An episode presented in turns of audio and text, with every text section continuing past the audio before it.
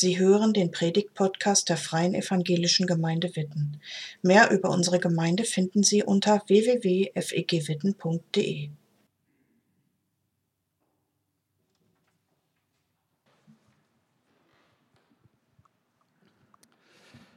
Hoffnungsvoll. Hoffnungsvoll heißt die Predigtserie, die unsere Advents- und Weihnachtszeit durchzieht in diesem Jahr.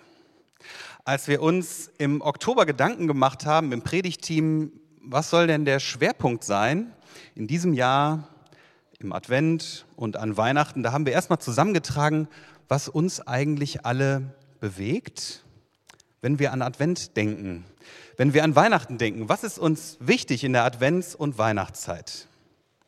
Und gemeinsam war uns allen, dass wir gesagt haben, wir freuen uns jedes Jahr neu auf Advent und auf Weihnachten. Wir freuen uns, weil die Advents- und Weihnachtszeit immer auch eine Zeit ist, die uns neu auf Jesus Christus ausrichtet. Das war das eine, was wir festgestellt haben. Wir haben aber auch festgestellt, dass wir immer wieder in der Advents- und Weihnachtszeit Spannungen erleben. Zum Beispiel die Spannung, dass wir uns jedes Jahr neu vornehmen, wir wollen uns Zeiten einplanen, in denen wir Raum haben, um auch mal besinnlich zu werden. Zeiten der Ruhe, um uns wirklich mal auf Weihnachten vorzubereiten. Und wir haben festgestellt, in den allermeisten Fällen gelingt uns das nicht wirklich. Da ist eine Spannung.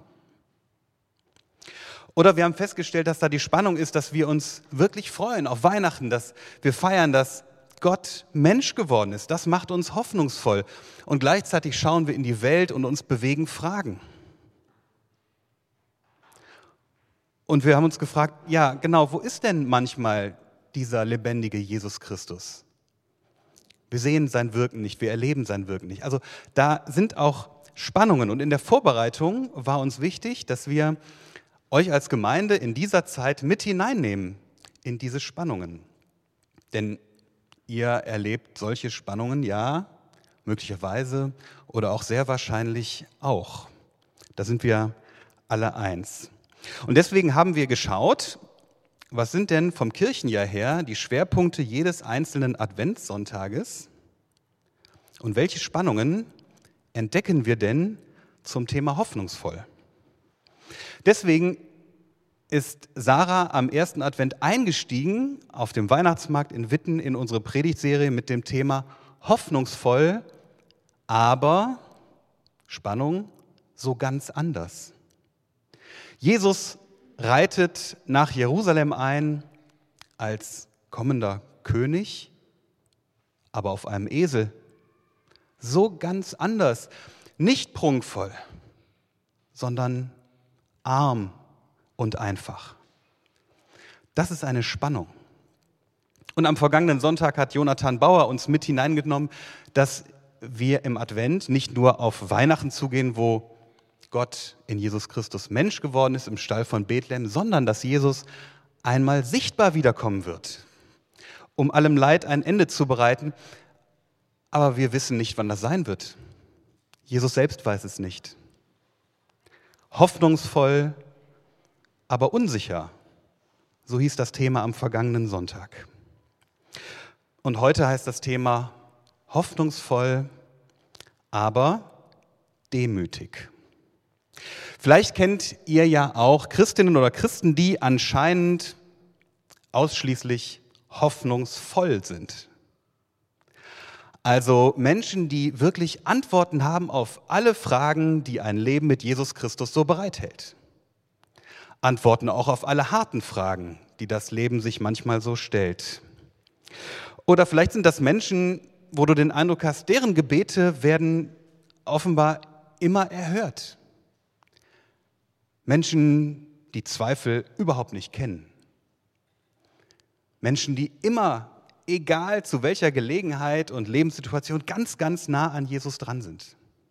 Auf der einen Seite können solche Menschen, wenn ihr sie kennt, ja vielleicht sowas ja, motivieren, vielleicht zu einem Vorbild werden, also nicht im Sinne von, dass ihr diese Menschen bewundert, sondern dass ihr euch wünscht, ja, so wäre ich auch gern oder da möchte ich auch mal hinkommen. Ich würde gern in meinem Glauben wachsen, um auch so ähnlich zu sein.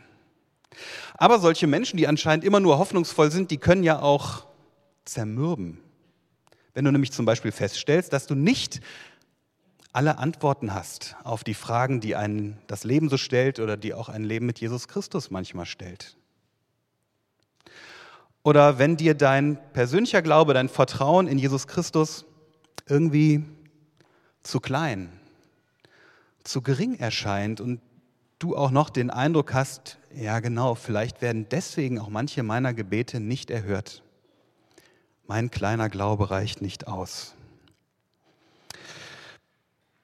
Menschen, die zu hoffnungsvoll sind, die können einerseits motivieren, aber auch demotivieren.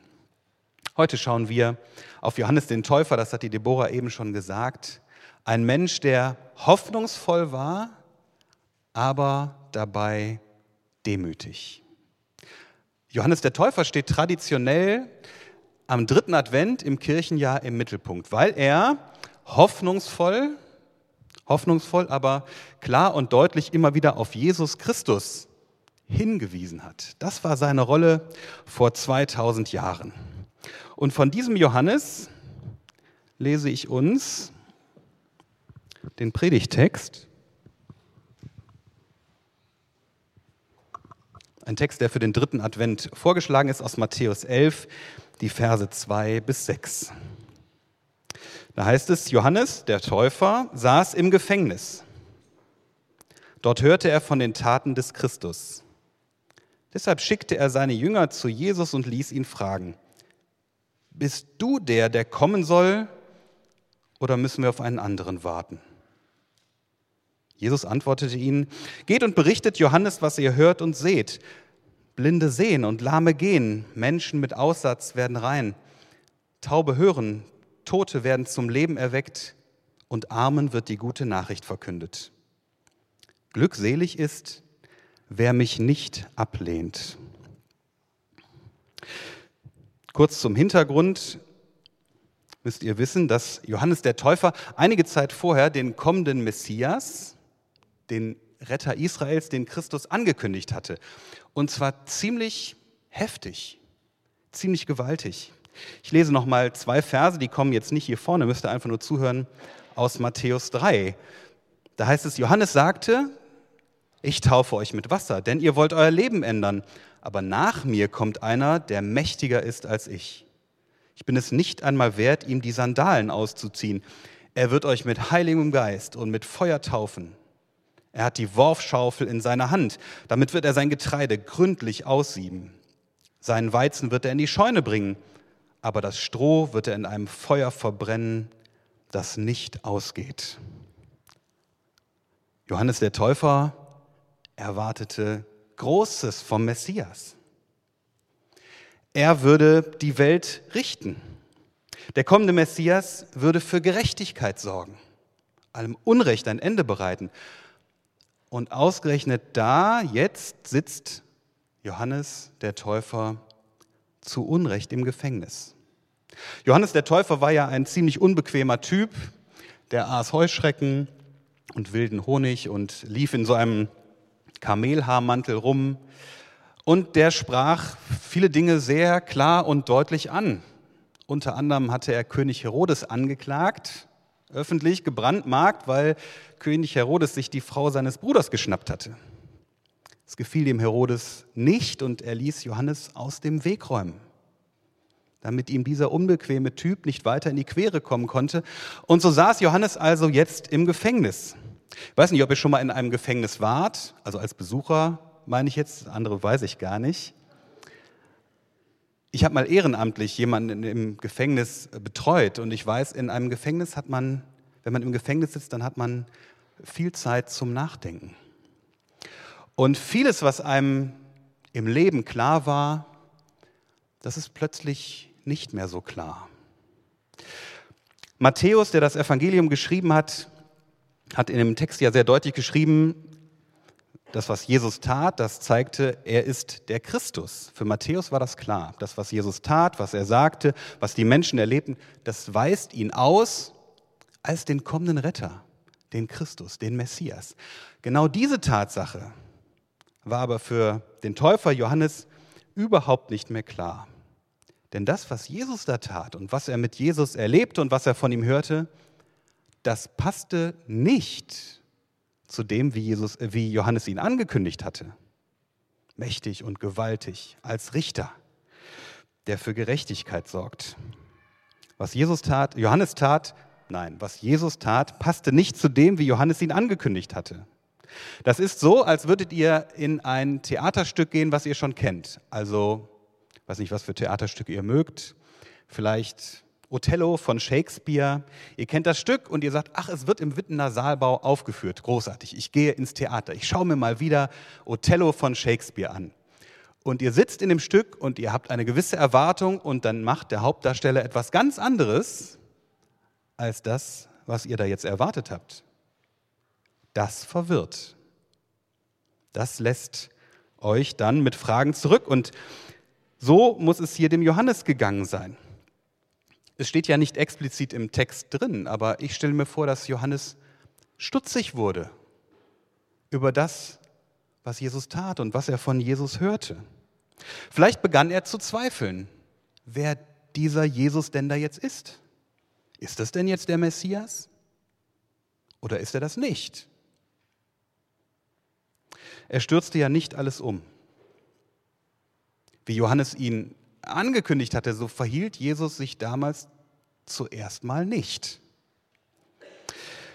Genau deswegen richtete er wahrscheinlich diese Frage an Jesus über seine Jünger, weil er sich nicht mehr klar war, nicht mehr sicher war. Der hoffnungsvolle Johannes zeigte sich da ziemlich demütig.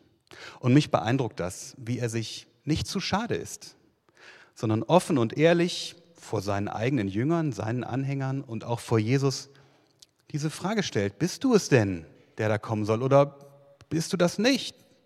Müssen wir auf einen anderen warten? Und dann kommt da diese Antwort von Jesus, die ja eigentlich auf seine Frage gar keine Antwort ist. Ja, geht und berichtet Johannes, was ihr hört, was ihr seht. Blinde sehen und Lahme gehen und Taube hören und Tote werden zum Leben aufgeweckt und armen Menschen wird das Evangelium verkündet. Also ja, ich bin's oder nein, ich bin's nicht. Das wäre so eine Antwort gewesen. Ich stelle mir vor, dass die Erwartung von Johannes ja nochmal enttäuscht worden sein muss und er sich bei dieser Antwort vielleicht gedacht hat, wie bitte? Das kann doch jetzt nicht sein. Ich weiß es jetzt immer noch nicht. Also Johannes hatte sich den Messias als neuen Elia vorgestellt, dieser Prophet aus dem Alten Testament, ja ein feuriger Kämpfer für Gott, der klar und deutlich auftritt. Wahrscheinlich konnte Johannes kaum erwarten, dass dieser Messias kommt und ihn aus dem Gefängnis befreit, Herodes vom Thron stürzt, aber genau das ist nicht passiert. Für Johannes gab es kein Happy End, sondern er blieb im Gefängnis und wurde letzten Endes hingerichtet.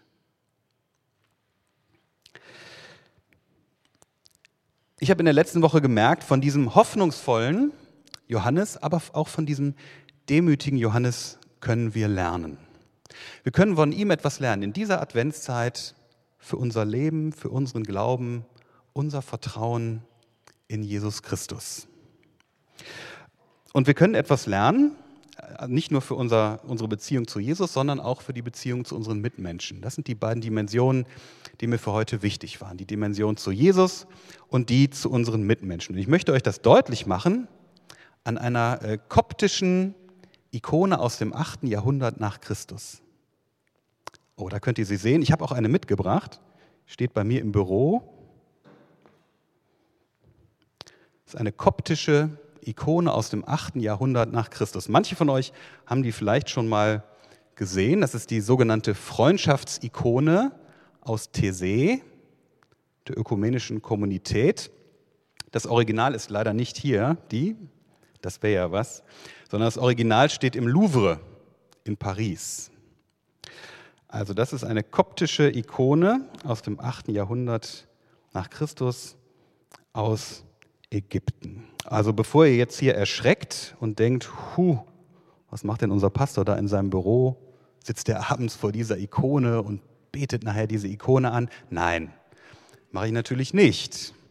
Und es geht bei einer Ikone auch gar nicht darum, dass man sie anbetet. Es geht auch nicht um diesen, es geht gar nicht um diesen Gegenstand aus Holz und Farbe. Es geht auch nicht um das Bild an sich, sondern es geht bei Ikonen immer um die christliche Wahrheit, die dahinter liegt. Und die hat uns etwas zu sagen. Auf für uns FEG-Menschen sehr fremde Art und Weise, das gebe ich zu. Aber es hat ja manchmal auch was, wenn man sich mal so ein bisschen stören lässt und man ein bisschen was, was Fremdes an sich ranlässt, dann kommt ja manchmal noch mal ein bisschen was zum Fließen. Also schauen wir uns jetzt mal zusammen ganz grob mit ein paar Punkten diese Ikone an. Also ihr seht auf der rechten Seite Jesus, sehr deutlich zu erkennen. Hm, ach so, wer übrigens, wer sagt, das interessiert mich jetzt, finde ich spannend. Ich habe einige äh, Postkarten von der Ikone dabei. Und wer sagt, dann gucke ich mir noch mal gerne in Ruhe zu Hause an, kann nachher zu mir kommen oder kann sich dann äh, welche mitnehmen. Also rechts ist Jesus, sehr deutlich zu erkennen. Und links von ihm steht Menas.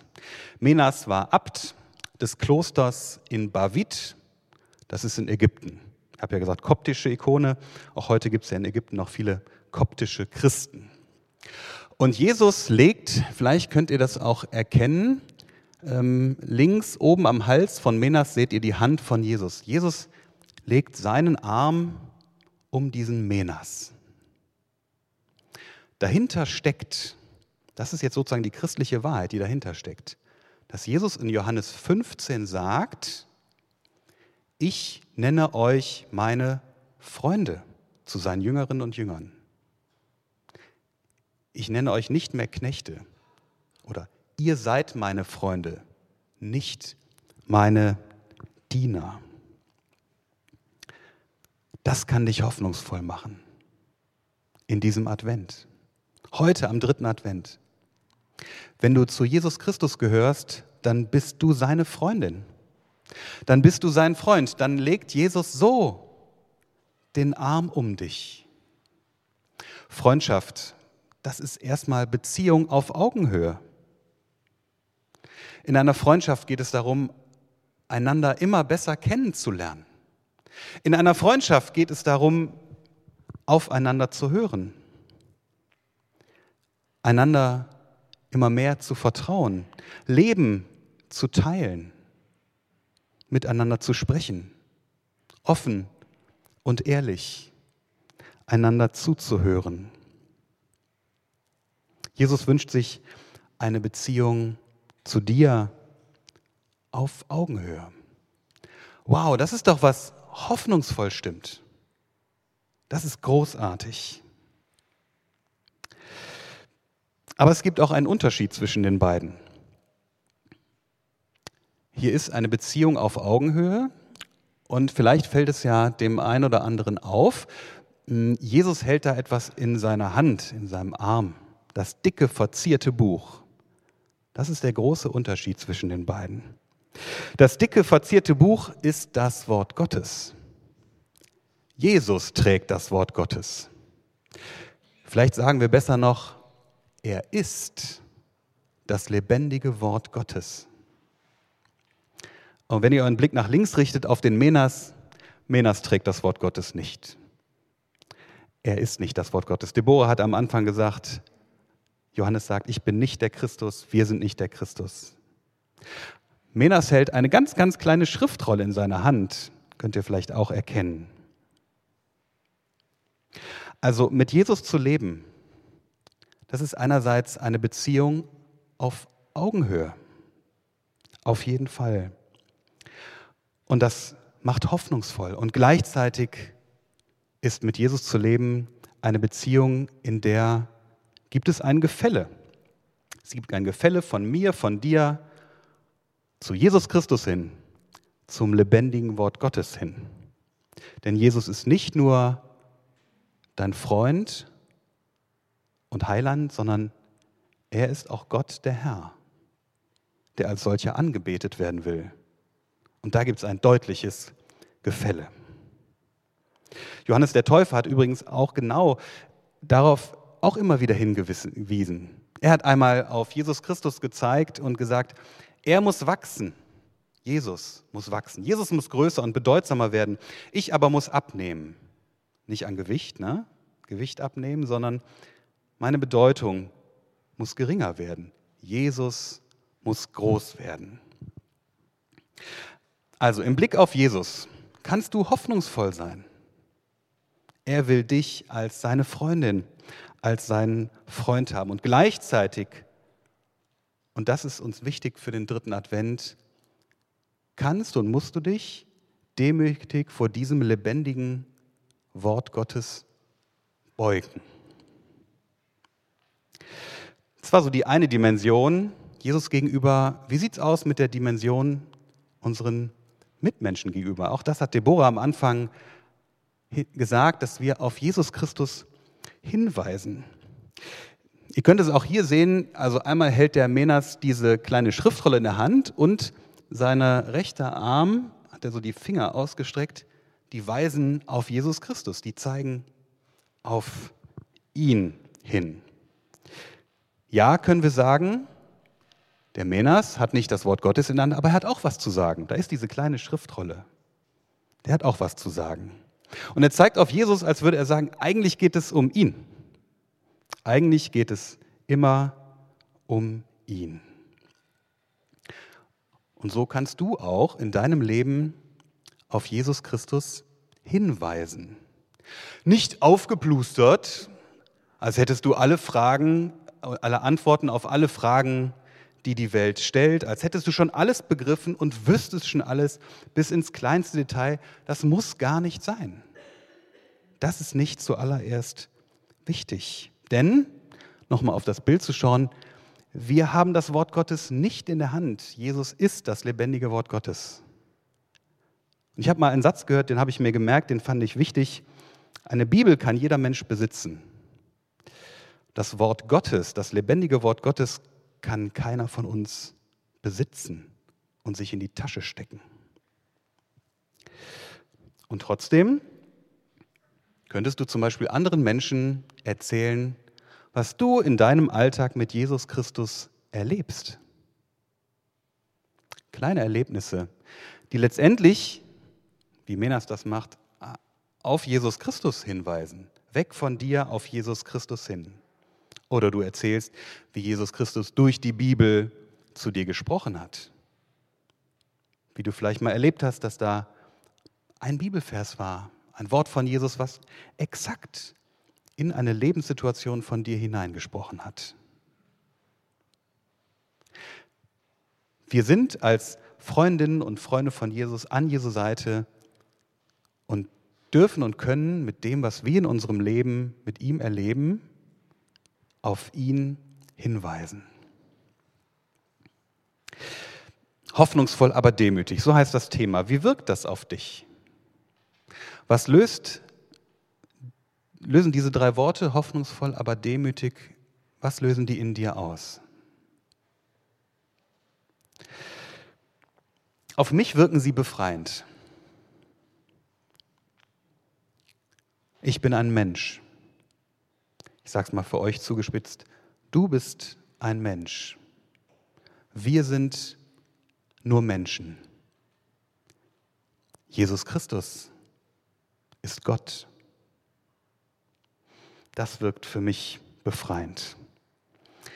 Er ist Gott und trotzdem lädt er uns gleichzeitig ein, dass wir uns ihm anvertrauen. Und dass wir Adventszeit ist ja immer auch Bußzeit, Zeit um umzukehren. Jesus Christus lädt uns, lädt dich heute ein, ganz neu zu ihm umzukehren. Hoffnungsvoll, aber demütig. Amen.